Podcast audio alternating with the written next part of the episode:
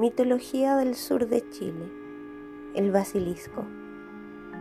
Es una criatura que parece una mezcla entre un ave y un reptil. Tiene cabeza de gallo, con una cresta roja, y un cuello largo, como el cuerpo de una serpiente. Su cuerpo es igual al del gallo, pero con pequeñas alas y patas. Por eso solo puede moverse arrastrándose por el suelo.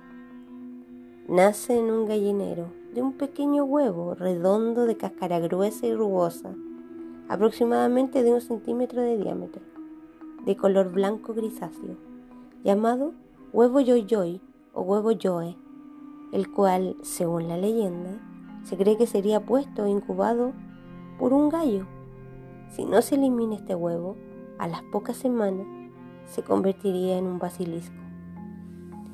En el día, el basilisco chilote se oculta debajo de la casa del dueño del gallinero y en la noche saldría de su escondite mientras todas las personas duermen. En ese momento emitiría un canto hipnótico similar al canto del gallo, que provocaría que las personas se mantengan dormidas. Luego de cantar, se metería en las habitaciones para poder alimentarse. Al absorber el aliento, y succionar la saliva de los que duermen. La persona afectada perdería las ganas de alimentarse, por ello va enflaqueciendo cada vez más y más, y su rostro se empezaría a poner pálido. Con el paso del tiempo aparecería una fuerte y persistente tos, y su respirar se, se hace cada vez más dificultoso, y finalmente la muerte. Lo mismo sucede con cada uno de los habitantes de esa casa.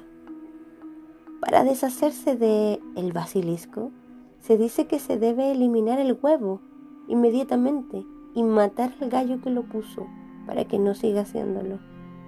Pero si rompe el cascarón, la única forma de eliminarlo sería prenderle fuego a la casa completamente en donde el basilisco vive.